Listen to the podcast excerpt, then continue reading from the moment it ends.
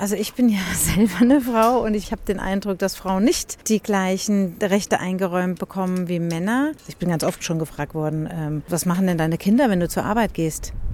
Mein Mann wird es nie gefragt. Ja, guck auf den Gehaltszettel, da ist es schon sehr unterschiedlich, was dabei rumkommt. Im Top ist es auch nicht gerecht, weil wir noch nicht die Rahmenbedingungen haben, dass Frauen, wenn sie Kinder bekommen, in den Beruf wieder zurückkommen und zum Beispiel die Karriereleiter gleich wieder nach oben gehen können. Ich habe früher an einer Firma gearbeitet und ich habe in meinem Büro das höchste Geld bekommen. Und deshalb für mich es war wow, cool, ich kann das schaffen.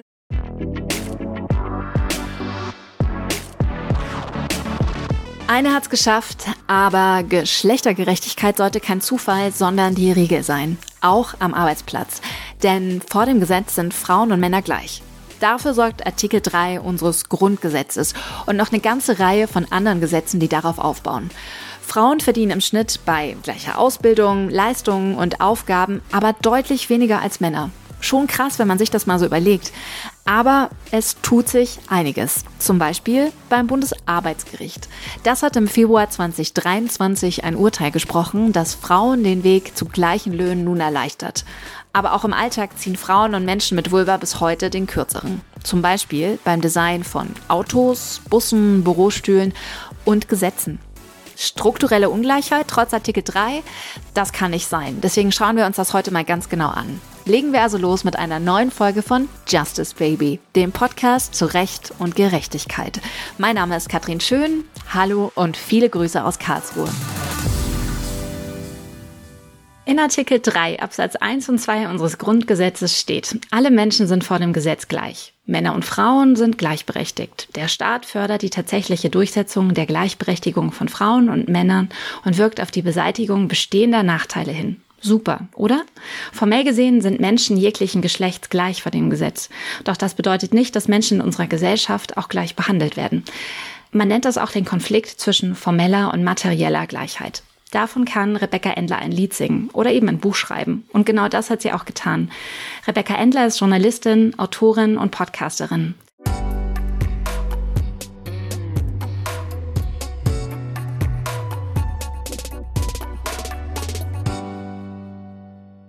2021 ist ihr Buch Das Patriarchat der Dinge erschienen. Darin zeigt sie, wie die Welt, egal ob Büromöbel, Autos, Fahrräder oder Busse oder sogar die Raumtemperatur in Büros, eigentlich perfekt auf männliche Körper abgestimmt ist. Frauen müssen frieren, haben Schmerzen oder bei Autounfällen sogar ein höheres Risiko zu sterben. Das klingt ziemlich krass und ich freue mich, diese Themen jetzt mit Rebecca Endler zu diskutieren. Hallo Rebecca und schön, dass du da bist. Hallo, ja, vielen Dank für die Einladung. Ich stelle all meinen Gästen zu Beginn jeder Folge ein und dieselbe Frage. Was ist für dich gerecht? ähm, gerecht ist für mich, wenn eine Person ungeachtet ihres Alters, ihrer geschlechtlichen Identität, ihrer Körperbeschaffenheit, ihrer Religion die gleiche Möglichkeit haben, am Leben teilzunehmen und die gleiche Möglichkeit haben, auch ein, ähm, ja, ein erfolgreiches Leben, ein für sie glücklich machendes, zufriedenstellendes Leben zu leben. Das ist gerecht. Wie passt denn die Vorstellung von Gerechtigkeit, aber auch der Gleichheitssatz aus unserem Grundgesetz mit dem zusammen, was du bei der Recherche für dein Buch gefunden hast? Erstaunlich wenig. Also ich bin ähm, als ich meine Recherche beendet habe, die ja überhaupt keine investigative Recherche war, sondern ähm, ich habe als Journalistin eigentlich lediglich Wissen zusammengesammelt und getragen, das entweder aus unterschiedlichsten akademischen Veröffentlichungen schon bestand ähm, oder Studien oder aber ähm, Testimonials, also Leuten, die äh, schon Interviews gegeben hatten. Ich habe ExpertInnen befragt, aber nichts davon war eine investigative Recherche und ich habe einfach nur alles auf einen großen ähm, Haufen gekehrt oder zwischen zwei Buchdeckeln gepackt. Das schockierendste oder erstaunlichste zum Schluss war, wie groß die Ungerechtigkeit doch ist. Und es geht von Unbequemlichkeiten bis hin zu lebensbedrohlichen Unterschieden, was unser Alltagsdesign ähm, angeht. Und eben diese, das die Welt dann doch normiert ist auf den durchschnittlichen Cis-Mann, dass das so handfest in Statistiken zu finden ist und dass das schon so lange nicht nur so ist, sondern eigentlich auch bekannt ist, dass sich aber von politischer Seite da so wenig drum geschert wird, das hat mich ähm, schockiert und auch, also auch nachhaltig irgendwie ein Stück weit desillusioniert. In deinem Buch schreibst du auch ganz schön, Design ist die Form, die wir unseren Ideen geben. Alles, was menschengemacht ist, ist gestaltet. Dann unterscheidest du zwischen materiellen Dingen wie Alltagsgegenständen und nicht materiellem, wie zum Beispiel Sprache, Gesetze und Politik. Über Gesetze spreche ich später auch nochmal mit Justitias Töchtern, zwei Podcasterinnen, ähm, die die Gleichheitsfragen, die wir jetzt hier aufwerfen, auch nochmal juristisch einordnen werden. Aber schauen wir jetzt doch mal die materiellen Dinge an. Du schreibst in deinem Buch über sinnlos gegendertes und sinnlos ungegendertes Design. Um was genau geht's denn da dabei? Ja, die Unterscheidung ist wichtig, weil ähm, es gibt haufenweise äh, Gegenstände, die in Anführungszeichen speziell für Frauen, speziell für Mädchen auf den Markt gebracht wurden. Also als ähm, in den äh, 70er und 80er Jahren die Ultraschalluntersuchungen so viel besser geworden sind und plötzlich die Möglichkeit bestand, bevor ein Baby geboren wurde, ähm, vermeidlich das Geschlecht zu bestimmen, indem man einfach äh, sehen konnte, ob das Kind einen Penis oder eine Vulva hatte, dann ähm, fing das wirklich an, dass aus anfangs geschlechtsneutraler Kleidung für ähm, Kinder und Unisex-Spielzeug so eine extreme Spaltung entstanden ist und auf einmal Menschen, also bis hin zu heutzutage Gender-Reveal-Partys und alles muss irgendwie in, in rosa oder in blau gestaltet worden sein, aber das hat da so seinen Anfang genommen und mit dem Ergebnis, dass natürlich es in einem Baumarkt auch eine rosa Bohrmaschine oder ein ähm, Glitzerschraubenzieher zu finden ist. Und das sind diese, diese sinnlos gegenderten Dinge, wo man einfach eine Extrawurst für die Frau macht. Und in den allermeisten Fällen ist es so, dass diese Extrawurst einfach minderwertiger Qualität ist, über weniger Funktionen verfügt, über weniger Leistung und auch Material dafür verwendet wurde, ähm, das schneller Ermüdungserscheinungen zeigt und das tatsächlich auch in vielen Fällen, wenn wir jetzt weggehen ähm, und uns Sportgeräte anschauen oder Sportzubehör, auch äh, das Verletzungsrisiko erhöht, weil eben auch da die sehr gegenderte Annahme dahinter ist, dass die Person, die Frau, die diesen Sport betreibt, ihn ähm, eher als Amateurin als als Profi betreibt. Und das zieht sich eben wie ein roter Faden durch diese, ja, sinnlos gegenderten Dinge, die kein Mensch braucht, es sei denn, es ist eine ästhetische Entscheidung und dann äh, sind die durchaus legitim, aber ich wünsche mir auch, dass da einfach die Qualität ähm, entsprechend der in Anführungszeichen normalen Version ist, die aber männlich ist. Also Rosa Schraubenzieher sind ja zum Glück die Ausnahme, aber du hast in deinem Buch ja noch viele andere Beispiele gefunden, wo Design auf männliche Körper angepasst wird, obwohl Frauen mit anderen Körperformen die Dinge ja auch nutzen, also Autos zum Beispiel. Warum ist es wichtig, dass IngenieurInnen eben auch an Frauen denken? Also Vielleicht noch mal vorab, ich habe keinen einzigen Bereich gefunden, der frei gewesen wäre von ähm, gegenderten Design oder männlich normierten Design. Und ich habe geschaut, weil ich hätte es irgendwie schön gefunden, am Ende ein Kapitel zu haben, wo steht, hier ist eigentlich alles in Ordnung aus der Perspektive. Aber das gab es nicht. Ähm, ein Bereich, der natürlich extrem ist, weil es da um Leben und Tod geht, ist ähm, der der Fahrzeugsicherheit. Das ist auch einer der Bereiche, die eigentlich mit auch der Veröffentlichung von ähm, dem Buch, was vor meinem kam, von Caroline Criado Perez, Invisible Women, ähm, auch zunehmend öffentlich diskutiert wurde, zum Glück, ist äh, ja die, vor allem die Crash-Test-Dummies, weil die Fahrzeugsicherheit, das war mir bis zu dem Zeitpunkt nicht klar, mm, hat eine relativ kurze Geschichte, also erst seit äh, knapp 50 Jahren oder 60 Jahren, ich weiß es nicht mehr genau, äh, ist das überhaupt angekommen, dass das Auto Design einen großen Einfluss darauf hat, ob Menschen einen Unfall überleben. Und seitdem gibt es auch enorme Verbesserungen. Wir haben ähm, Airbags, wir haben Sicherheitsgurte, wir haben die einknickbare ähm, Lenkradstange und überhaupt Sicherheitsglas. Also kaum vorstellbar, dass die Windschutzscheibe mal aus ganz normalem Glas äh, bestanden hat. All diese Dinge haben das schon enorm verbessert. Allerdings ist es eben so, dass mit den ähm, Crash-Tests, die die Sicherheit erhöhen sollten, eben auch der Crash-Test-Dummy Einzug erhielt in die Praxis. Und dann ist es bis heute so, dass für Zulassung von Neuwagen die EU fünf Crashtests vorschreibt. Und von diesen fünf Crashtests werden vier ausschließlich mit einem durchschnittlichen Cis-Mann-Dummy getestet, weil der ist, glaube ich, etwas über 1,70 groß. Und das ist der Crashtest-Dummy, der am besten in der Standardsitzposition, die alle Fahrzeuge haben, das ist quasi die Position, in der der Sitz ähm, nicht verschoben ist und in dem das Lenkrad auch nicht weiter nach unten oder nach oben gestellt wurde. Das ist die Standardsitzposition. Der sitzt dann da. Der heißt ähm, Sierra Sam und der entspricht eben einem durchschnittlichen Cis-Mann.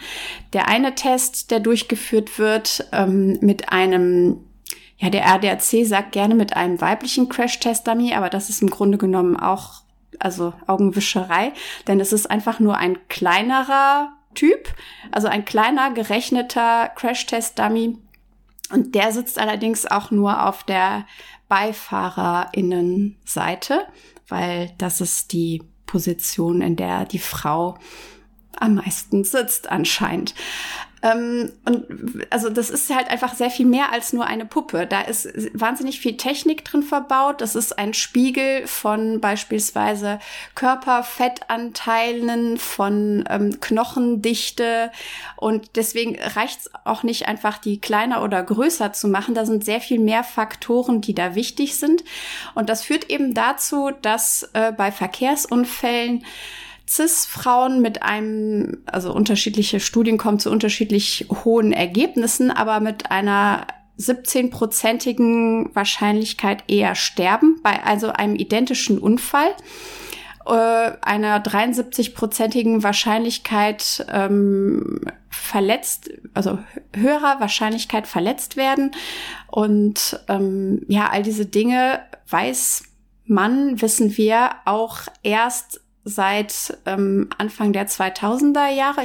Die ähm, schwedische Industrie- und Fahrzeugsicherheitsingenieurin und Designerin Astrid Linder ähm, hat jetzt letztes Jahr den ersten cis-weiblichen Crash-Test-Dummy ähm, ja, erforscht und vorgestellt.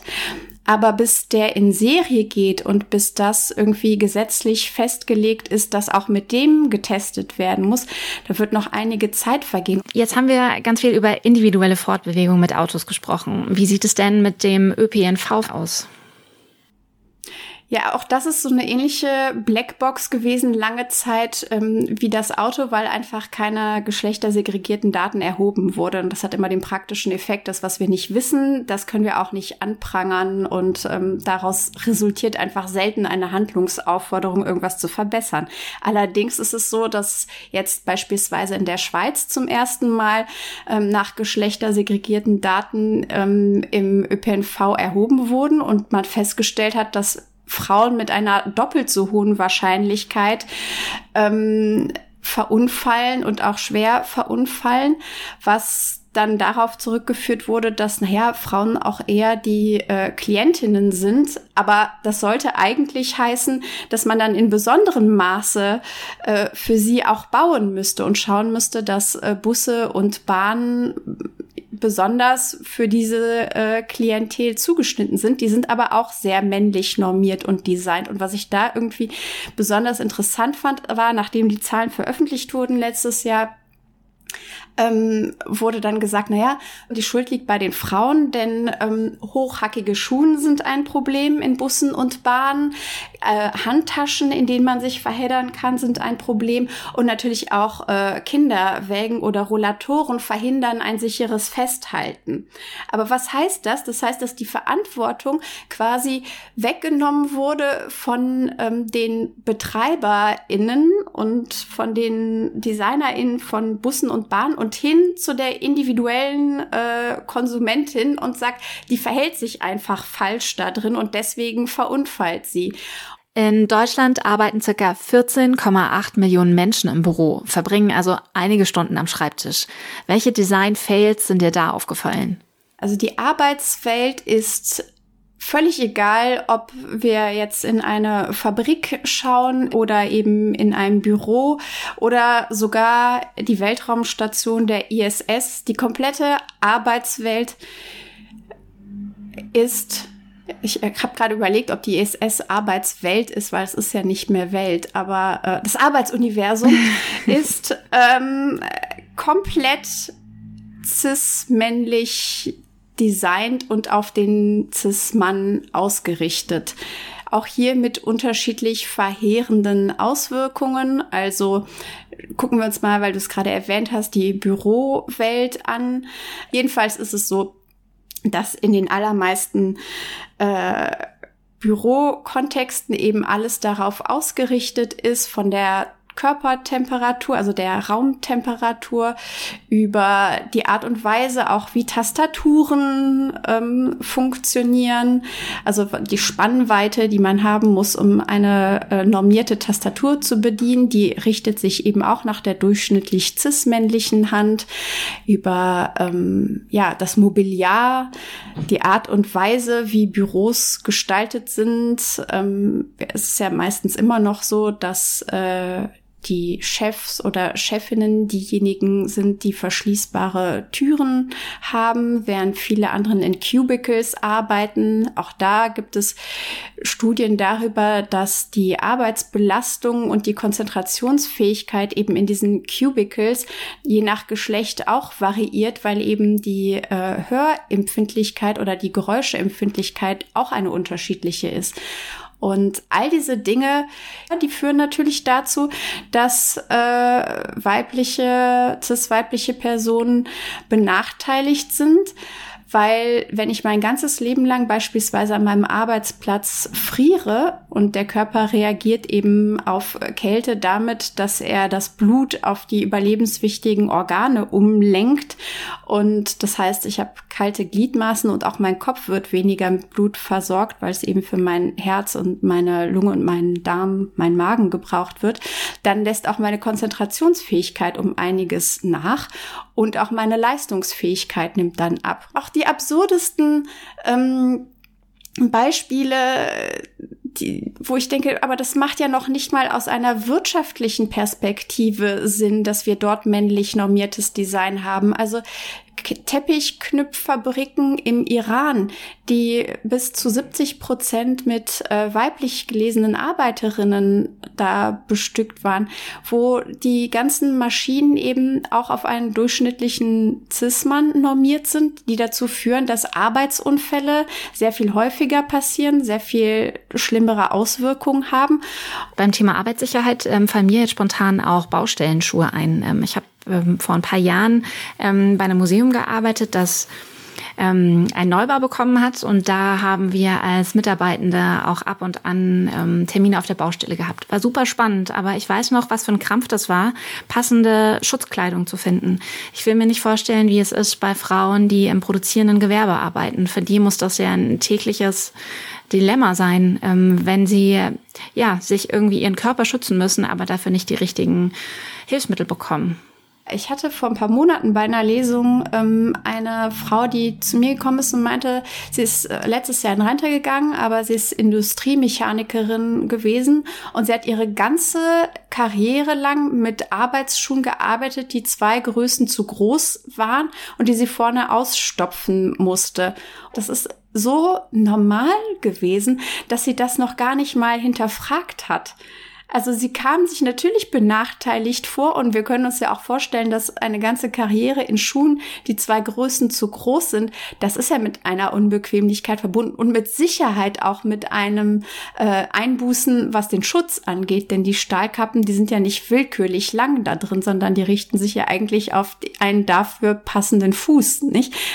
Und ähm, ja, das gleiche mit schusssicheren Westen, die bis heute, es gibt die in kleineren Größen, aber die sind eben auch einfach, ähnlich wie der Crash-Test-Dummy, einfach nur kleiner gerechnet an einem Design, was optimiert ist für einen cis-männlichen Körper. Das heißt, der Schutz von ähm, ja, Bekleidung, die in je nach Arbeitsbranche auch einfach notwendig ist, ist es immer noch nicht ähm, gerecht. Also was können Menschen tun, um sich gegen diese ähm, gegen das Übersehen zu, zu wehren und auch einzufordern, dass unser Alltag, ähm, dass Alltagsprodukte und auch so grundlegende Sachen wie ähm, der öffentliche Personennahverkehr bedürfnisorientiert gestaltet wird. Ich tue mich ehrlich gesagt total schwer damit, einen Handlungsauftrag an, ähm, an die Menschen, an das Volk zu geben, weil ich sehe, dass die Tatsache, dass ich mich jetzt damit so gut auskenne,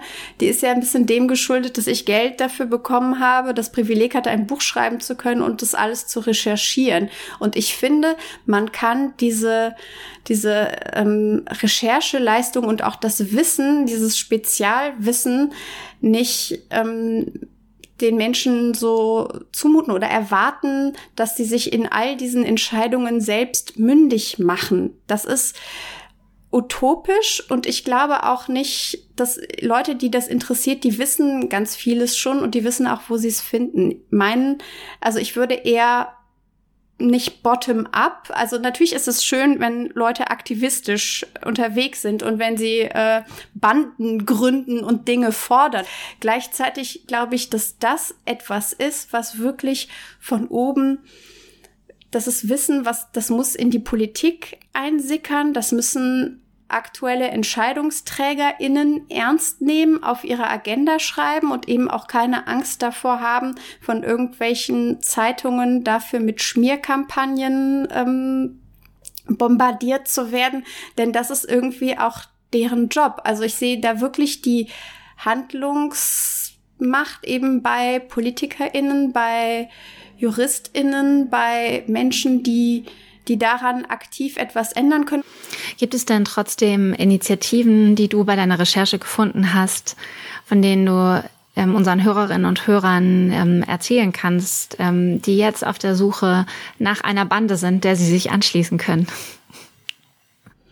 Ah, da gibt's viele, gerade was irgendwie gendergerechtes Design angeht. Da gibt's ganz tolle ähm, Webseiten von Design-Studierenden, die auch äh, Lösungen, also selten ist die, das Problem, dass es kein besseres Design gibt, weil es gibt auf der Welt wirklich fast für alles schon das passende Design. Das Problem ist, dass es keinen politischen Willen gibt, den einfach das zu implementieren oder das zu sagen, wir fördern das jetzt. Das Ding ist ja auch, ähm, dass gerade über das Internet so Crowdfunding-Kampagnen, wo man einfach ähm, eben, weil es die Menschen wirklich interessiert, Geld für etwas sammeln kann, um das dann umzusetzen.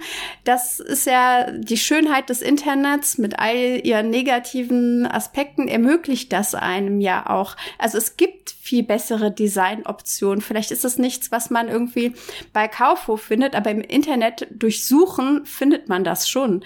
Also ist es hier im Grunde ein Aufruf, die eigenen Bedürfnisse tatsächlich ernst zu nehmen und äh, nicht ins Zweifeln zu geraten. It's not you, it's the design. It's patriarchy. It's patriarchy. Vielen Dank für das tolle Gespräch und äh, den Einblick in dein Buch. Ich bin ganz gespannt, wie wir mit äh, Selma Gata und äh, Dana Valentina über die Beispiele, die du genannt hast, ähm, sprechen werden und wie sie gerade auch im Blick auf ähm, die immateriellen Perspektiven, ähm, die auch durchaus patriarchal geprägt sein können im Hinblick auf das Recht, mit uns sprechen werden. Vielen, vielen Dank. Da bin ich auch sehr gespannt, was die zu erzählen haben. Das Buch Das Patriarchat der Dinge von Rebecca Endler ist im Dumont Verlag erschienen. Den Link dazu findet ihr in den Show Notes.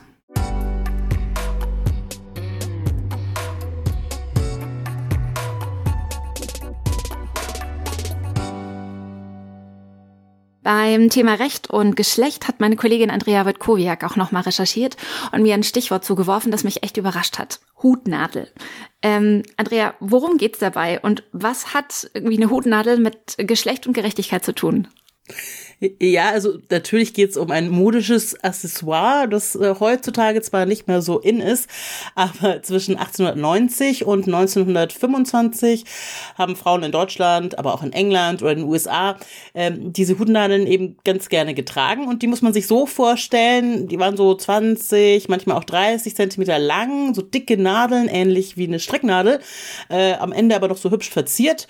Und damit hat man dann so riesige Hüte, die da zu der Zeit in waren, am Kopf oder an den Haaren fixiert, damit das Ganze auch hält. Also diese Nadeln waren also was ganz Stabiles, Metallisches. Okay, aber äh, was haben diese Hutnadel denn jetzt mit einem Gesetz oder mit Recht und Gerechtigkeit zu tun? Ja, da gibt's eine ganz äh, spannende Geschichte. Das Ganze fängt mit einer jungen Frau an, Leotie Blaker.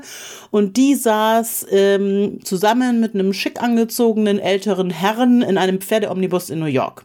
Das war im Mai 1903. Und man muss dazu sagen, dass damals so gerade die Zeit begann, in der Frauen eben nicht nur zu Hause bleiben sollten oder wollten, wie es sich geziemte, sondern auf die Straßen gegangen sind zur Arbeit, in Geschäfte, einkaufen, zu Konzerten, politischen Veranstaltungen und das eben nicht immer nur in Begleitung eines Mannes, sondern auch ganz alleine. Und das war zu der Zeit für viele Männer eine Provokation, die Frau sollte das brave Heimchen am Herd sein und sich nicht draußen auf der Straße aufhalten. Äh, ja, aber zurück zu äh, Leotie. Sie war nun zu Besuch in New York, eigentlich aus Kansas, und dieser Herr rückte da in dieser Pferdekutsche immer näher an sie heran. Im ersten Moment hat sie sich da nichts bei gedacht. Bei so einer Kutsche, da wackelt sie auch ganz schön. Aber als er dann den Arm um ihre Taille legte, da wusste sie, das macht er doch mit Absicht. Und war wahrscheinlich nicht besonders angetan davon, kann ich mir vorstellen. nee, wärst du ja wahrscheinlich auch nicht, ich auch nicht. Und sie hatte dann die Idee, um sich zu wehren, nehme ich doch einfach meine Hutnadel und bohre sie dem Mann mit aller Kraft in seinen Arm. und dann soll sie noch laut geschrien haben, New Yorker Frauen lassen sich das vielleicht bieten, aber ein Mädchen aus Kansas nicht, damit es auch alle mitbekommen. Ja, und mit dieser Aktion ist Leoti dann in die Zeitung gekommen. Und den Bericht haben sich offenbar einige Frauen als Vorbild genommen. Ist ja auch ganz schön praktisch, ne? Dann hat man seine Abwehrwaffe gegen übergriffige Annäherungsversuche auf dem Kopf immer griffbereit. Ähm, wahrscheinlich hat die Idee auch Schule gemacht, oder? Genau, richtig. Also man könnte ja jetzt glauben, dass es etwas Gutes ist, dass Frauen sich wehren können und immer ihre Waffe dabei haben, weil die haben dann auch in der Zeit Räuber in die Flucht geschlagen, äh, Menschen vor Schlägern gerettet. Ähm, dann sind aber auch demonstrierende Fabrikarbeiterinnen mit Hutnadeln auf Polizisten losgegangen. Und ja, als das so nach und nach publik wurde, hat zum Beispiel ein Richter in England Hutnadeln in seinen Gerichtssälen verboten. Er hatte nämlich Angst, dass die Suffragetten, also die Feministinnen zu der Zeit, auf ihn losgehen können könnten. Also überall Alarm. Ich kann es mir jetzt schon vorstellen, das führte wahrscheinlich am Ende zu dem Gesetz, von dem du mir gleich noch erzählen wirst. Und ich vermute, dass es am Ende die Frauen waren, die den kürzeren gezogen haben mit ihren Hutnadeln sehr gut kombiniert. Tatsächlich kam es 1910 dazu, dass es in vielen Städten zu einem Hutnadelverbot kam. Chicago, Berlin, Zürich, Sydney. In Australien sollen sogar 60 Frauen ins Gefängnis gekommen sein, weil sie unerlaubt Hutnadeln bei sich trugen. Also wir reden tatsächlich von dem modischen Accessoire, ne? Ja, und vor allem in äh, öffentlichen Verkehrsmitteln war das Argument immer, Hutnadeln gefährden die Sicherheit, also weg damit das schon damals ausgesprochene Argument, das ja eigentlich bis heute gültig ist, macht doch bitte die Straßen sicher, ja, damit ich mich dort ohne Angst äh, bewegen kann als Frau, das wurde natürlich nicht gehört. Wie auch immer, die riesigen Hüte waren dann doch irgendwann out und damit auch die Hutnadeln. Vielen lieben Dank, Andrea. Das ist ein schönes Beispiel für die Perspektive, die wir heute ja auch schon mit unseren Gästinnen angesprochen haben. Wer macht das Gesetz und für wen? Und ich würde sagen, die Hutnadeln waren tatsächlich nicht das Problem an dieser ganzen Geschichte. Kommen wir nun von historischen Hutnadeln wieder zurück in die Gegenwart. Was Rebecca Endler vorhin über den öffentlichen Raum und selbst unsere Büromöbel gesagt hat, das hat mich schon echt geschockt. Wie kann so viel strukturelle Ungleichheit eigentlich sein? Ich bin froh, dass ich darüber jetzt mit zwei Podcast-Kolleginnen und den Macherinnen von Justitias Töchter sprechen kann. Selma Gater und Dana Valentina. Dana hat Rechtswissenschaften und Genderkompetenz studiert und ist seit kurzem Juniorprofessorin an der Uni in Rostock. Selma ist Rechtswissenschaftlerin, Doktorandin und wissenschaftliche Mitarbeiterin an der Freien Universität Berlin.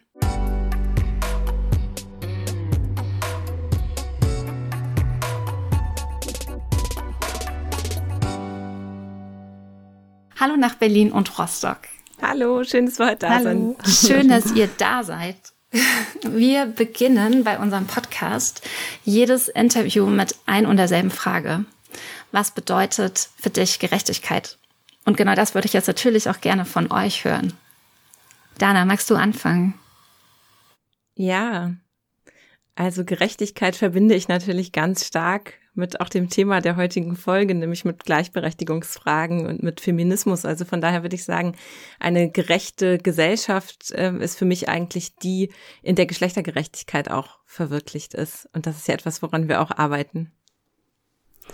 Ja, äh, sehr schöne Antwort, Dana. Ich würde auch sagen, also Gerechtigkeit hat bei mir auch ganz viel mit Gleichheit zu tun und mit Gleichberechtigung. Und da ist natürlich die Geschlechtergerechtigkeit eine Facette von vielen weil natürlich Geschlecht heute noch eine ja ein Kriterium ist anhand, anhand deren äh, ungleiche Chancen, aber auch irgendwie ungleiche Ergebnisse in unserer Gesellschaft sich zeigen, ähm, neben vielen anderen Kriterien wie zum Beispiel äh, genau ethnische Herkunft, Religion, Alter, Weltanschauung, solche Sachen.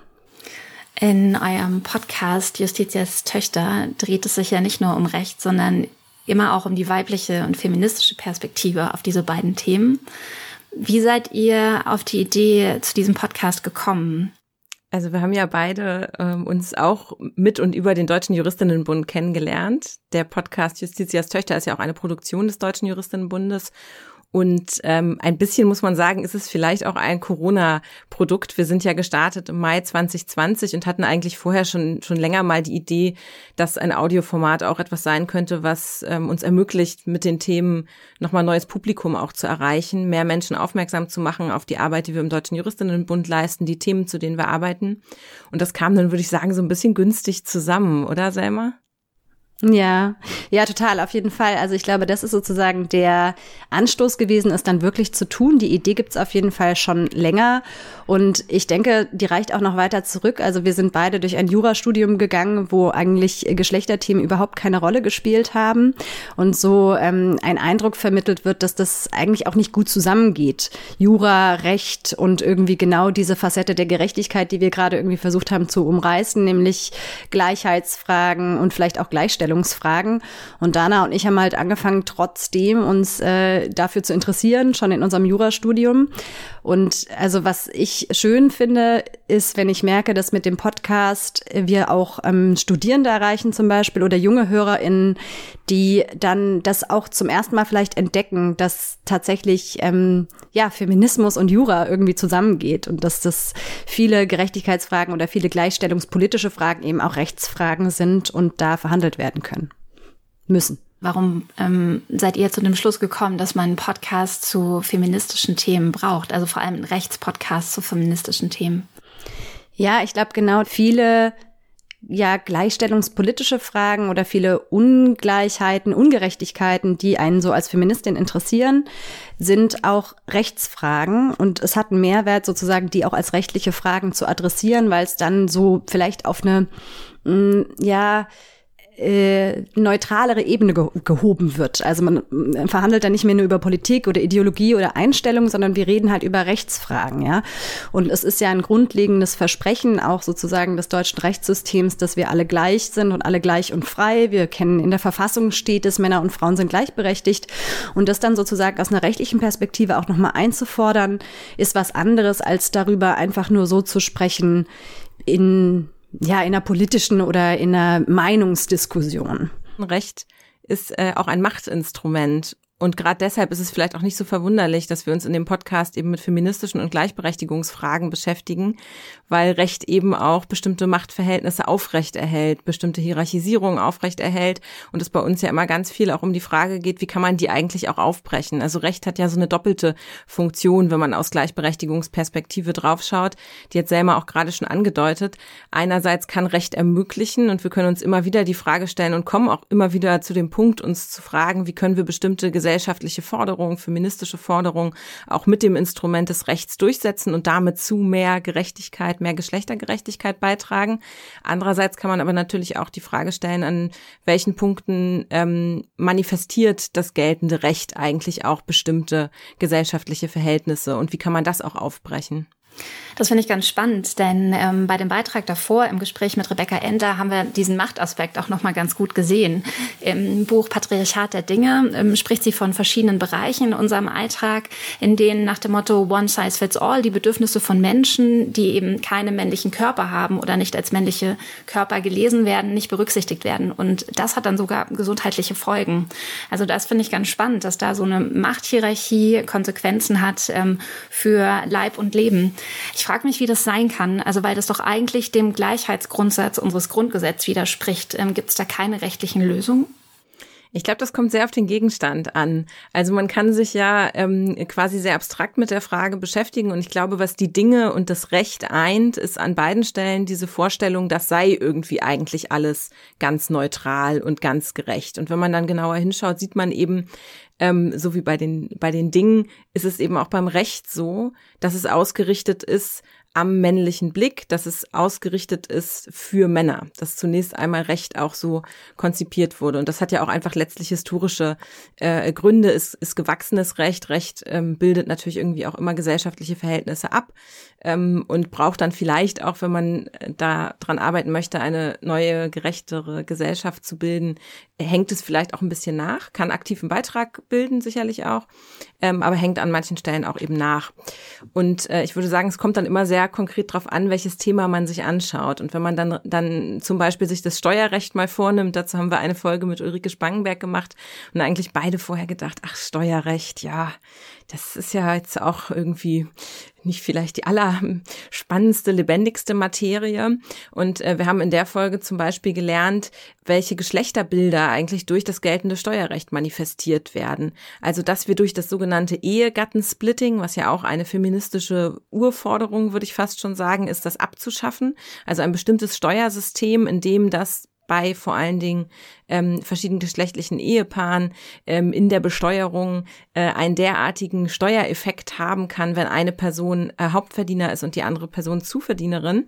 Und ich habe jetzt die Geschlechterverhältnisse quasi auch gerade schon vorausgesetzt, wie wir sie eben überwiegend noch vorfinden dann trägt das eben dazu bei, dass genau diese Verhältnisse auch durch das Steuerrecht begünstigt werden und aufrechterhalten werden. Und egal, wo wir eigentlich hinblicken, ob es das Steuerrecht ist, ob es geschlechtsspezifische Gewalt ist, ob es Equal Pay ist, ob es äh, Arbeitszeit oder generell das Thema Zeit ist, egal, wo wir hinblicken, wir sehen eigentlich immer wieder auch die ähm, gleichen Muster, auf die wir stoßen. Also einerseits Recht, dem bestimmte Geschlechterverhältnisse, Gesellschaftsverhältnisse eingeschrieben sind, andererseits aber auch Ideen, äh, feministische Ideen, äh, zukunftsgerichtete Ideen, ähm, wie man auch mit Recht einen Beitrag leisten kann zu Gleichbehandlung.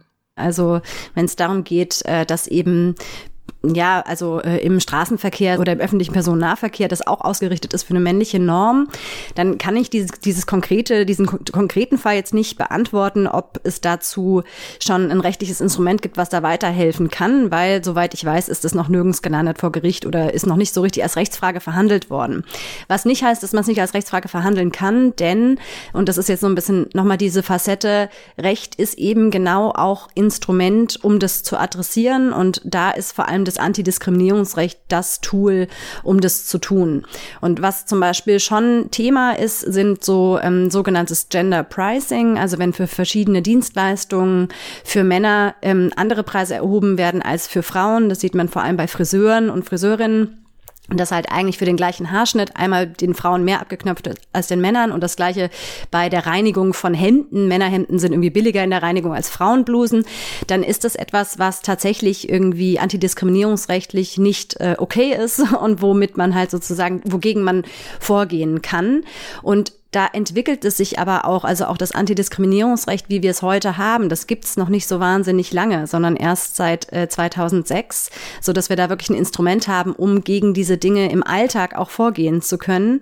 Ähm, auch hier ist es was, wo sich zeigt, dass das Recht durchaus auch ähm, ja, vielleicht auch gesellschaftlichen Entwicklungen ähm, da mitgeht. Gerade diese Themen, die wir jetzt auch angesprochen haben, zeigen vielleicht auch, dass es eben gar nicht so ganz einfach ist, immer klar zu sagen, na, das ist eine politische Frage, das ist eine rechtliche Frage.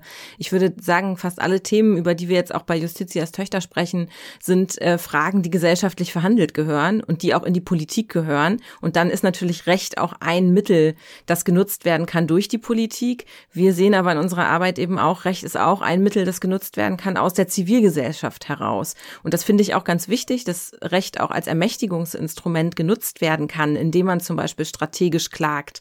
Trotzdem entlastet das natürlich die Politik nicht von der Verantwortung. Und das finde ich ist auch so eine Spannungsfrage, zu der wir eigentlich immer wieder ähm, kommen. Also wo sollte eigentlich der Druck auch ausgehen von der Zivilgesellschaft? Wo ist eigentlich auch die Politik gefragt? Und oft geht das letztlich Hand in Hand, würde ich sagen. Aber dazu muss man als Mitglied der Zivilgesellschaft ja auch erstmal wissen, wie man sich Zugang zu möglichen Rechtsmitteln verschafft. Für viele ist das ja eine riesige Hürde und ich verstehe auch total, wenn manche sich da erstmal ohnmächtig fühlen. Also gerade auch wenn man nochmal sacken lässt, was ihr eben erklärt habt, und zwar, dass es an verschiedenen Stellen in unserem Rechtssystem, trotz Artikel 3 Grundgesetz, versteckte Diskriminierungsmöglichkeiten für Menschen unterschiedlichen Geschlechts gibt. Also wie kann man diese strukturellen Ungleichheiten denn korrigieren und, und geht das überhaupt? Hm. Also ich würde vielleicht zu der Perspektive auch noch mal was sagen wollen, weil wir natürlich jetzt Probleme angesprochen haben und das ist auch eine Perspektive, die wir natürlich sehr oft einnehmen, wenn wir uns ähm, für Geschlechtergerechtigkeit einsetzen und für die Gleichberechtigung der Geschlechter, weil wir natürlich schauen, wo ist das eigentlich noch nicht so ganz verwirklicht und was braucht es eigentlich dafür. Trotzdem würde ich noch mal so den Rechtsstaat verteidigen wollen und sagen wollen, wir haben natürlich auch im Bereich äh, Antidiskriminierungsrecht und Gleichbehandlung ähm, äh, viele Dinge im Recht, die sehr gut funktionieren. Wir haben ein Antidiskriminierungsrecht, wir haben vor allen Dingen das Versprechen in der Verfassung in Artikel 3 Absatz 2, was ja ganz zentral festhält, Männer und Frauen sind gleichberechtigt. Der Staat fördert die tatsächliche Durchsetzung der Gleichberechtigung und wirkt auf die Beseitigung bestehender Nachteile hin. Also auch eine ganz starke Formulierung auch der Verpflichtung des Staates. Das, äh, das sind ja auch alles Bezugspunkte, zu denen wir immer wieder kommen. Deswegen ist es uns überhaupt möglich, jetzt auch als rechtspolitischer Verband, der in Deutschland tätig ist, ähm, Recht eben auch gerade zur Ermächtigung heranzuziehen. Deswegen, das würde ich äh, quasi auch nochmal sagen wollen. Ähm, zu der zweiten Frage ähm, nach dem Zugang zum Recht. Natürlich haben wir ganz viele Zugangsbarrieren. Wir haben eine ganze Reihe von Hürden für die Rechtsmobilisierung, das in der Individualisierung letztlich von Diskriminierungsproblemen besteht. Also darin, dass natürlich die Lösung auch nicht sein kann, dass Einzelne dann immer klagen müssen, um insgesamt dann dafür beizutragen, dass in der, in der Gesellschaft alles irgendwann äh, besser wird. Aber das kann Selma wahrscheinlich auch noch besser erklären, denn sie ist die Antidiskriminierungsrechtlerin von uns. Ich finde, du hast es schon hervorragend auf den Punkt gebracht. Ein anderes Thema, mit dem ich mich viel beschäftige, sind, ähm, ist das Mietrecht. Und da haben wir genau das gleiche Problem. Also da haben wir auch ein Verhältnis, wo die Mieterinnen und Mieter meistens nicht in der Lage sind oder ihre Rechte nicht kennen und die Ressourcen nicht haben, um sich sozusagen gegen ausbeuterische Praxen auf dem Mietmarkt gegen ihre VermieterInnen ähm, zur Wehr zu setzen. Wir haben strukturelle Ungleichheitslagen und da ist es mh, schon, finde ich, ähm, ganz grundlegend, äh, ähm, eigentlich falsch, dass die Einzelnen mit dieser Hürde belastet werden, dagegen dann vorzugehen. Also ich kann sozusagen gegen meine einzelne Diskriminierung irgendwie klagen, das fordert viel Kraft, das fordert Ressourcen und so weiter. Aber an sich geht es ja immer um Strukturen, die ich damit auch adressiere und um ähm, ein größeres Bild und eigentlich gesellschaftliche Missstände. Und da ist, denke ich, auch wirklich das wieder ein Punkt, wo das Recht gefordert ist, äh, sich weiterzuentwickeln und das anzuerkennen, indem wir zum Beispiel eine Verbandsklage im deutschen Recht äh, akzeptieren. Das heißt, dass halt nicht mehr nur die einzelnen Personen klagen können, sondern dass sich Verbände mit den Ressourcen, mit dem Know-how und auch mit der Kraft sozusagen ähm, äh, die Befugnis haben, gegen eben strukturelle Diskriminierung auch ähm, zu klagen und nicht nur die einzelne Person diese Last zu tragen hat. In den vergangenen Monaten, ja eigentlich Jahren, gab es in der Öffentlichkeit immer wieder verschiedene Debatten um Geschlecht und Gerechtigkeit. Also da ging es zum Beispiel um gendergerechte Sprache, die sogenannte Frauenquote in Vorständen von börsennotierten Unternehmen oder zu Beginn des Jahres eben auch ähm, die Equal Pay Debatte. Mm, was man an den Beispielen sieht, ist ja, dass das Recht in Bewegung ist und auf dem Weg zur Umsetzung von Geschlechtergerechtigkeit schon viel erreicht wurde. Das zeigt unter anderem auch das geplante Selbstbestimmungsgesetz, was den Alltag inter- und transgeschlechtlicher Menschen verbessern soll. Für Widerstand und hitzige Debatten sorgt aber weiterhin oder eben immer wieder das Recht auf reproduktive Selbstbestimmung. Dana, du hast dazu promoviert. Worum geht es bei diesem Grundrecht und wie wird es im deutschen Recht aktuell eingegrenzt und umgesetzt? Mhm. Ja, ich habe mich äh, auf einer sehr theoretischen Ebene mit dem Grundrecht auf sexuelle Selbstbestimmung beschäftigt. Und da gibt es eine Reihe von, von aktuellen Fragen. Also die Diskussion um die Streichung der Paragraphen 218 ähm, ist ja eine Forderung, die schon in den 60er, 70er Jahren ganz, ganz stark auch in der zweiten äh, Welle des Feminismus gemacht wurde und die jetzt eben wieder auftaucht, nachdem wir jahrelang so ein bisschen in der Vorstellung gelebt haben, wir hätten eine Art rechtlichen Kompromiss, der eigentlich eigentlich für alle so gesellschaftlich tragbar ist. Also wir wissen ja alle so diffus, ähm, wenn es zu einer ungewollten Schwangerschaft kommt, gibt es die Möglichkeit, die bis zur zwölften Schwangerschaftswoche in Deutschland zu beenden, abzubrechen. Und wir wissen irgendwie auch so diffus, man muss irgendwie eine Beratung machen, man muss zur Ärztin gehen, ähm, so ein paar Voraussetzungen ein, einhalten. Vielleicht wissen einige auch noch, man muss es selber bezahlen ähm, im Regelfall.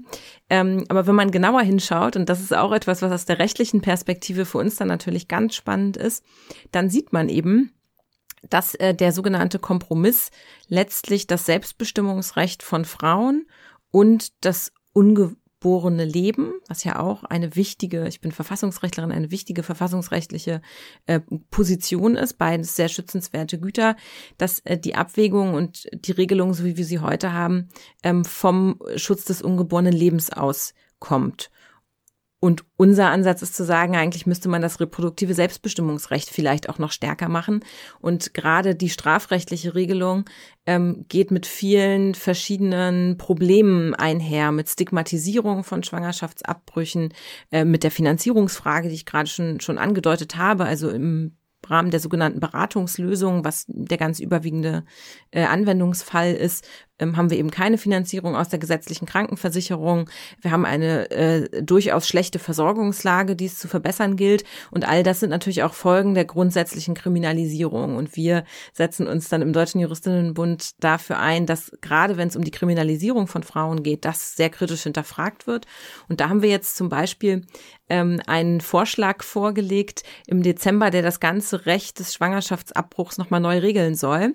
Und das finde ich ist ähm, auch für uns ein ganz spannendes, mm, eine ganz spannende Idee deshalb, weil es uns darum geht, das bestehende Rechts, die bestehende rechtliche Regelung durch eine differenziertere rechtliche Regelung zu ersetzen. Also nicht einfach nur zu sagen, das muss gestrichen werden, sondern anzuerkennen, das ist keine einfache Frage, diese Abwägung von Lebensschutz und äh, Selbstbestimmungsrecht von schwangeren Personen. Aber es ist vielleicht eine Frage, die man auch rechtlich anders lösen könnte.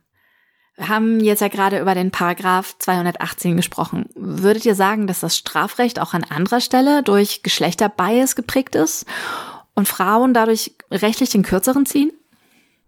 Hm, ich glaube, eine Frage, die man gut im Strafrecht stellen kann, ist, ähm, was bestraft das Strafrecht wie? Und vielleicht kann ich da oder es lohnt sich da noch mal ein bisschen auszuholen zu und nämlich bei der großen Frage, die wir ja auch so ein bisschen uns hier beschäftigt insgesamt, nämlich wie geschlechtergerecht ist eigentlich das gesamte Recht? Und da wäre mir nochmal wichtig, ähm, klarzustellen, dass schon viel erreicht ist im Recht. Also wenn wir uns erinnern, wofür eigentlich zum Beispiel Frauen kämpfen mussten, noch vor ein bisschen mehr als 100 Jahren, da mussten sie tatsächlich um Gleichberechtigung im engeren Sinne kämpfen. Also da ging es darum, wirklich gleiche Rechte einzufordern als Frauen. Und da ist ein Meilenstein zum Beispiel gewesen, das aktive und das passive Wahlrecht zu erstreiten. Ja, also das ist noch nicht lange her, also ein bisschen mehr als 100 Jahre, dass Frauen nicht wählen durften und nicht gewählt werden durften. Ein anderes Beispiel, was ich immer gerne nenne, ist, dass bis in die, also in den 60er Jahren es noch so war, dass sie nicht ohne Zustimmung ihrer Ehemänner arbeiten durften. Ja, also um einen Arbeitsvertrag einzugehen, brauchten sie die Zustimmung ihrer Ehemänner. Das wurde irgendwann abgeschafft. Und all diese Dinge sind sukzessive gefallen, so dass wir jetzt eigentlich an einem Punkt sind, wo ich sagen würde, dass das Recht eigentlich dieses Versprechen der Gleichberechtigung weitestgehend eingelöst hat. Weitestgehend heißt, dass es immer noch Punkte gibt, an denen das Recht eigentlich ungleich behandelt.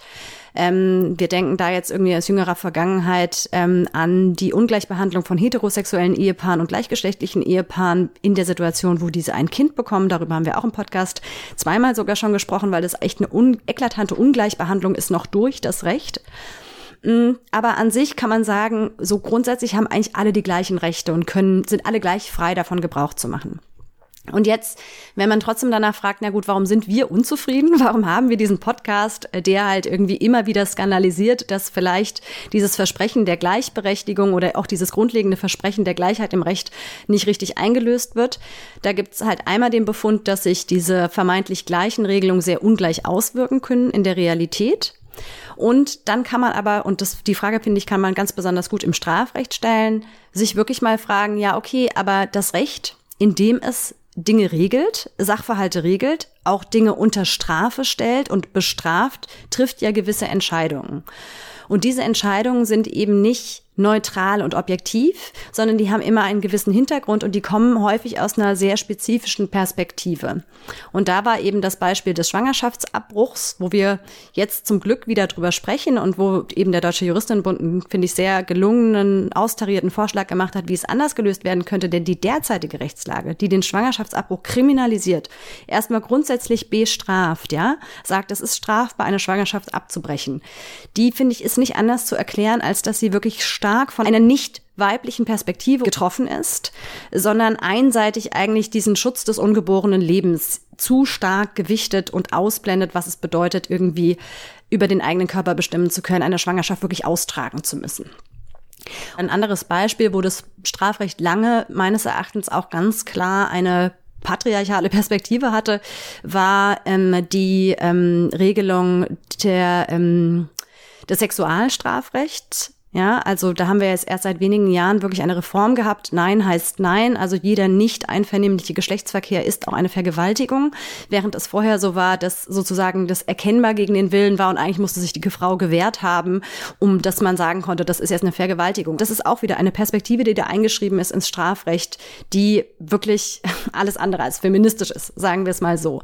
Also ähm, insofern lohnt es sich einfach immer genauer hinzugucken und das auch zu hinterfragen, so diese Idee, das Recht ist irgendwie neutral und objektiv und behandelt ja alle gleich. Nein, indem das Recht bestimmte Sachen regelt und indem das Recht zum Beispiel auch bestimmte Sachen schützt, ja, oder bestimmte Personen oder Personengruppen schützt und andere nicht schützt, trifft es Entscheidungen und wirkt dabei mit, dass sich entweder wirklich ungerechte Verhältnisse nicht verändern oder ähm, ja, schreibt da ganz äh, klar patriarchale Vorstellungen ins Recht ein. Von so einer geschlechtergerechten Transformation des Rechts würden ja eigentlich alle Menschen dieser Gesellschaft profitieren. Ich habe aber den Eindruck, dass die Debatte darum vor allem von Frauen oder eben von marginalisierten gesellschaftlichen Gruppen geführt wird. Wie seht ihr das? Hat das Konsequenzen für die Akzeptanz der rechtlichen Veränderung? Also was ich da ganz besonders schade finde an dieser, an diesem Framing von wegen, das ist jetzt Partikularrecht oder da werden Partikularinteressen in Recht gegossen, dass es dann auch wieder so delegitimiert wird, weil das Recht ist ja für alle da und nicht nur für die Einzelnen. Ähm, aber wenn man halt Recht anders begreift und nämlich als wirklich ähm, als ein ja eine grundlegende Struktur in unserer Gesellschaft, die eigentlich Gerechtigkeit herstellen soll, dann ist es ähm, ja muss es eigentlich erstmal muss es schon mal anders bewertet werden. Und ich gebe dir total recht. Also es wird, es ist auch eine Delegitimierungsstrategie, immer zu sagen, das ist jetzt nur für diese eine Gruppe quasi. Da gerät aus dem Blick, dass eigentlich letztlich ja alle von einer gerechteren Gesellschaft profitieren, auch wenn sich es vielleicht für manche erstmal so anfühlt, als würde ihnen irgendwas genommen werden, weil so haben wir das ja immer gemacht und so war das ja immer. Und deswegen ist es normal. Und das, was jetzt passieren soll, ist irgendwie die Transformation gegen den äh, erworbenen Besitzstand oder so. Aber ich glaube, das sind halt einfach Reflexe, die wir in so äh, die immer wieder gegenüber irgendwie progressive und emanzipatorische Anliegen hervorgebracht werden. Ja, es ist ja auch ein etwas billiger Einwand. Also du hast es ja schon auf den Punkt gebracht. Eine geschlechtergerechte Gesellschaft ist ja letztlich für alle eine bessere Gesellschaft.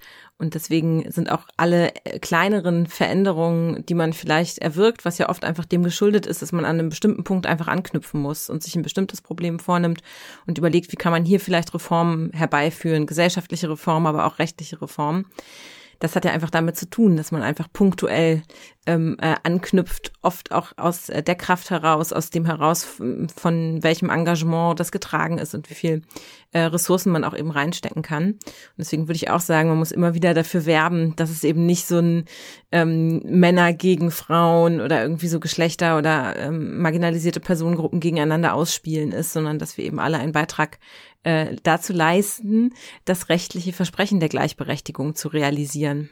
Vielleicht können wir zum Abschluss nochmal einen Appell an all diejenigen schicken, die Lust haben, sich ähm, zu engagieren für Veränderungen im Recht. Wie kann man sich ähm, informieren zu Möglichkeiten, ähm, rechtliche Maßnahmen für mehr Gerechtigkeit und mehr Gleichheit einzufordern? Könnt ihr uns da noch einen Tipp geben? Da müssen wir natürlich antworten, zum Beispiel an den Deutschen Juristinnenbund, jedenfalls für diejenigen, die Juristinnen sind und sich da einbringen wollen.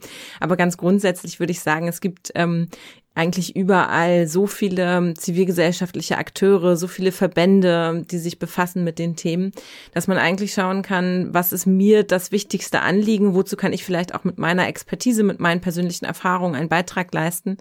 Ähm, und da gibt es dann, glaube ich, ganz, ganz viele Möglichkeiten, viele ja auch, die hier im Podcast bestimmt auch in nicht nur dieser Folge, sondern anderen Folgen äh, angesprochen werden, aber speziell natürlich für die äh, Juristinnen laden wir ganz herzlich in den DJB ein. Vielen Dank an Dana und Selma vom Podcast Justitias Töchter. Dort sprechen die beiden über rechtliche Fragen aus feministischer Sicht. Wer mal reinhören möchte, findet den Link dazu in den Show Notes.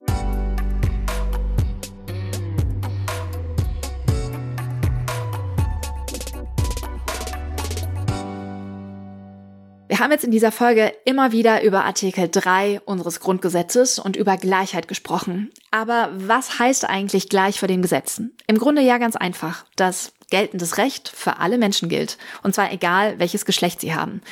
Es gibt aber auch die Gleichheit des Gesetzes. Die ist genauso wichtig, weil der Gesetzgeber eben keine Regeln machen darf, die ohne objektiv sachlichen Grund eine Gruppe von Menschen anders behandeln als andere. Und damit das auch wirklich klappt und jemand kontrolliert, dass das auch eingehalten wird, wie zum Beispiel am Arbeitsplatz, gibt es Gleichstellungsbeauftragte auf Bundes- und Länderebene, sogar per Gesetz. Aber auch außerhalb von öffentlichen Einrichtungen sind wir rechtlich gegen ungerechte Behandlung geschützt durch das allgemeine Gleichbehandlungsgesetz, kurz das AGG. Das gilt nicht nur für die Arbeitswelt, sondern auch für unsere Freizeit und soll jede Form von Diskriminierung verhindern. Im Jahr 2015 hat zum Beispiel ein Disco-Besucher gegen einen Club geklagt, weil er sich sicher war, die Türsteher lassen ihn nur wegen seiner dunklen Hautfarbe nicht rein. Ein Fall von Diskriminierung also.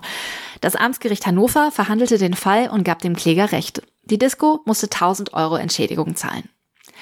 Aber kommen wir vom Tanzen doch nochmal zum Sprechen. Denn seit Jahren wird heiß über die Frage diskutiert, gendern ja oder nein. Eine klare Antwort darauf hat Sarah Köser. Sie ist Professorin für Wirtschaftspsychologie an der Hochschule für Wirtschaft und Umwelt Nürtingen-Geislingen. Und sie beschäftigt sich seit fast 20 Jahren mit gendergerechter Sprache und was sie bei uns im Kopf eigentlich bewirkt. Denn auch wenn es vielleicht mal einfacher beim Schreiben oder Sprechen ist, Einfach nur die männliche Form oder eben das generische Neutrum zu verwenden, funktioniert nicht. Und das ist das wahre Problem. Oder gibt es eine ganz, ganz große Palette von psycholinguistischen oder psychologischen Studien. Und die zeigen halt alle total einhellig, dass wir eben nicht dran denken, wenn wir es nicht mithören. Also wenn ich nicht Männer und Frauen oder auch beliebige andere Formen irgendwie verwende, um mehrere Leute anzusprechen, dann funktioniert es halt einfach im Kopf nicht. Frauen sind ja mitgemeint. It's official, das funktioniert halt einfach nicht. Und das hat Konsequenzen, vor allem für Frauen und junge Mädchen. Wenn man Kindern eben verschiedene Berufe vorgibt, fühlen sich Mädchen eher davon angesprochen, würden eher auch so einen Beruf wählen, wenn die eben in Beidnennung genannt sind. Frauen bewerben sich eher auf Stellen, die mit zum Beispiel Geschäftsführerin oder Geschäftsführer tituliert sind. Geschlechtergerechte Sprache würde vieles ändern und eben auch gerechter machen. Aber das will nicht jede und jeder sehen. Selbst als Expertin stößt Sarah Köser auf Widerstände. Ja, am meisten ärgert mich eigentlich, dass es heißt, es sei irgendwie ideologisch verblendet, weil das ist es nicht. Das ist tatsächlich einfach das, was wir aus der Forschung halt haben. Und das, was seit ja, 50 Jahren jetzt inzwischen ganz klar im Deutschen, im Englischen, und die Sprachen sind nah miteinander verwandt, ähm, einfach gut belegt ist. Und dann finde ich es ziemlich fies, wenn mir jemand die wissenschaftliche Expertise abspricht, weil es halt auch ein politisch aufgeladenes Thema ist. Deshalb das beste Argument für geschlechtergerechte Sprache ist, wie so oft, die Wissenschaft. Und wer sich bisher selber noch nicht getraut hat, soll es einfach mal versuchen. Naja, da passiert schon nichts Schlimmes. Also vielleicht sagt dann mal jemand, hey, das ist ja doof, aber dann sagt die Person das halt. Und dann habe ich schon viele Diskussionen drum geführt, warum ich das denn jetzt so tue. Und dann kann ich mich halt jedes Mal hinstellen und sagen, naja, ich kenne halt die wissenschaftliche Befundlage dazu und egal wie sehr ich versuche, es hinzudefinieren, es funktioniert halt nun mal nicht. Und dann ist halt die einfache Lösung aus meiner Sicht nicht die richtige. Damit ihr auch gut gewappnet seid, verlinken wir euch die Studien hier in den Show Notes. Und wie ist es eigentlich mit unserer Amtssprache? Das habe ich meine Kollegin Carolina Hanisch gefragt. Sie hat mir ein juristisches Gutachten aus dem Jahr 2021 von der Humboldt-Universität Berlin geschickt und das sagt, unsere Amtssprache muss geschlechtergerecht gestaltet sein. Man ist sich noch nicht ganz einig darüber, wie genau das passieren soll. Eines ist aber sicher, egal ob man Vielfalt mit Gendersternchen, Gender Gap oder Doppelpunkt ausdrückt, eine geschlechtergerechte oder besser geschlechterinklusive Amts- und Rechtssprache erkennt auch trans-, inter- und non-binäre Personen an, adressiert sie und macht sie sichtbar. Dadurch wird die Vereinbarkeit von unserer Amtssprache mit der Verfassung sogar noch erhöht. Eigentlich doch eine coole Sache. Wie steht ihr zu Geschlechtergerechtigkeit? Und wo wird die aus eurer Sicht schon umgesetzt und wo fehlt die vielleicht noch? Wurdet ihr wegen eures Geschlechts schon mal diskriminiert? Und was habt ihr dagegen getan? Schreibt uns. Wir freuen uns über eure Nachrichten. Und wer jetzt Lust bekommen hat, noch tiefer ins Thema einzutauchen, schaut doch mal in die Show Notes. Da haben wir eine ganze Reihe an Buch- und Filmtipps verlinkt. Wenn es euch heute gefallen hat und ihr unseren Podcast noch gar nicht kennt, dann hört doch auch mal in frühere Folgen rein. Da geht es zum Beispiel um Rache, Klima und die Frage, wie unser Sinn für Gerechtigkeit eigentlich entsteht. Und wie geht's jetzt weiter? In den nächsten Folgen nehmen wir unseren Pass genauer unter die Lupe und sprechen über Grenzen und Gerechtigkeit. Das wird super spannend. Ich freue mich jetzt schon riesig, weil wir zwei super Gästinnen zu Gast haben. Für heute sage ich aber erstmal Ciao. Schön, dass ihr reingehört habt. Mein Name ist Katrin Schön und das hier ist Justice Baby, der Podcast zu Recht und Gerechtigkeit. Justice Baby ist ein Podcast der Stiftung Forum Recht. Redaktion Andrea Wojtkowiak, Vanessa Mittmann und ich, Katrin Schön. Juristische Beratung Carolina Harnisch. Produktion Stefan Wiesner und Anna Kunzmann von L'Agence.